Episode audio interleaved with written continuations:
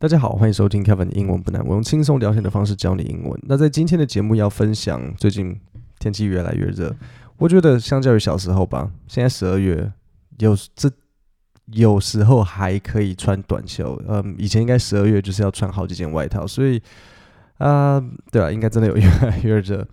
那所以天气越来越热，那当然我们都知道全球暖化。不过在今天的这则新闻，我觉得有几个还不错的单字可以分享给大家。那这个的好处是，大家都知道为什么天气越来越热，所以你们等下听的时候呢，就不需要去听，可能，嗯，你们不呃，就比较不需要去听意思，因为内容大家知道会是什么，所以就可以把比较多的重心放在。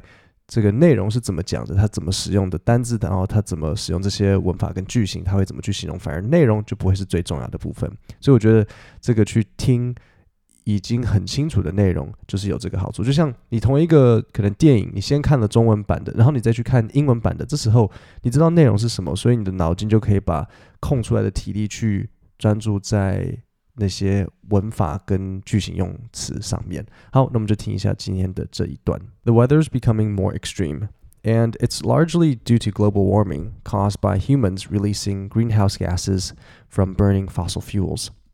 There are four main factors making climate change worse. Firstly, El Nino. A warm ocean current in the Pacific is getting stronger. It releases extra heat into the air and this latest El Nino is expected to keep getting more intense. 好，所以这边有几个东西要讲。第一个是这里有一个惯用句，就是 becoming more intense，就是越来越极端。So, for example, climate patterns across the globe are becoming more extreme, leading to unprecedented weather events. So, unprecedented 就是前所未有的。 好，这里再来呃，fossil fuels 化石燃料，然后 climate change 这个大家知道气候变迁，然后 intense 就是更严重。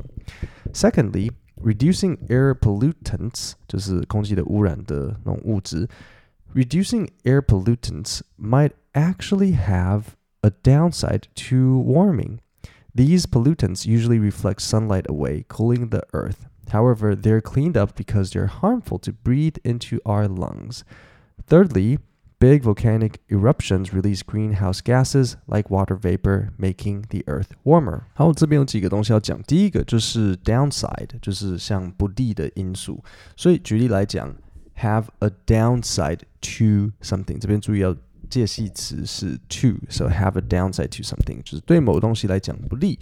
For example, increasing our use of renewable energy sources is great for the environment but it does have a downside to it, like being really expensive to set up initially. 所以，比如像太阳能板一开始装的时候，就我之前的理解，太阳能一开始装的时候你可能很贵啊、呃，但是如果你可以摊下来十几二十年的话，好像其实超久。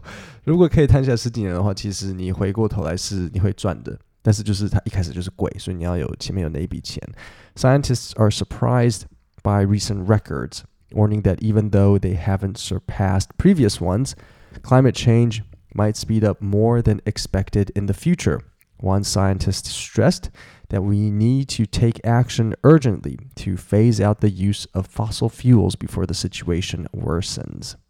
好，所以这边有几个单词要讲。第一个是 stress，这里呢 stress 要注意名词的时候当然就是压力，但是 stress 还有另外一个 用法就是在做动词的时候是强调，所以很多时候你会听到说，嗯，sign say say say stressed that，OK，so scientists stressed that 的意思就是科学家强调某件事情，OK，so our teacher stressed the importance of um studying English，老师强调了读英文的重要性。好，那我再重新念一次今天的这整段，然后听完的时候有五题小考要考大家，看看到底今天大家听懂了多少。对我设计了一些小考给你们。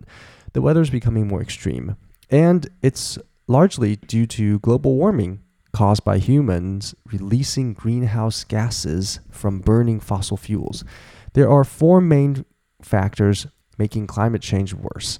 Firstly, El Nino, a warm ocean current in the Pacific, is getting stronger. It releases extra heat into the air, and this latest El Nino is expected to keep getting more intense. Secondly, reducing air pollutants might actually have a downside to warming. These pollutants usually reflect sunlight away, cooling the earth. However, they're cleaned up because they're harmful to breathe into our lungs. Thirdly, big volcanic eruptions release greenhouse gases like water vapor, making the earth warmer. Scientists are surprised by recent records, warning that even though they haven't surpassed previous ones, climate change might speed up more than expected in the future. One scientist stressed that we need to take action urgently to phase out the use of fossil fuels before the situation worsens. 好，所以第一题 ，What is the main cause of the weather becoming more extreme? Um, for example，不是 for example 了，四个选项。natural cycles. B. Human activities releasing greenhouse gases. C. Technological advancements.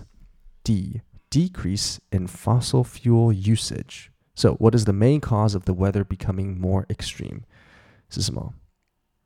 嗯， 是 B. Human activities releasing greenhouse gases，就是人的这些活动啊，会释放这种 greenhouse gases。好，再来填空格，so 这边就要注意，嗯，前面我们讲到的这些呃单词跟惯用语。So to effectively combat climate change, we must 怎么样子？好，所以第二题，to effectively combat climate change，我们要打击这个全球暖化 ，we must 空格 the use of fossil fuels。So 这里几个选项：encourage、phase out。accelerate 还是 ignore？So 会是哪一个呢？OK，好，第三，reducing air pollutants can have a downside by allowing more sunlight to warm the air, the earth. Reducing air pollutants can have a downside by allowing more sunlight to warm the earth.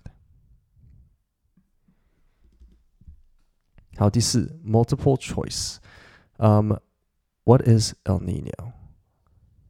So, A, a cold ocean current. B, an unrelated phenomenon to climate change. 还是 C, warm ocean current contributing to climate change. 好，第五个填空格，climate change might 空格 up more than expected in the future。好，所以选项四个 speed up、speeds up、sped up 还是 speeding up？好，那我现在就来讲一下答案。第一个，呃、um,，main cause of the weather becoming more extreme 就是 human activities 嘛，对不对？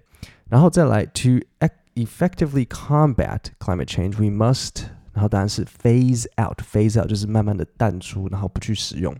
第三，reducing air pollutants can have a downside by allowing more sunlight to warm the air。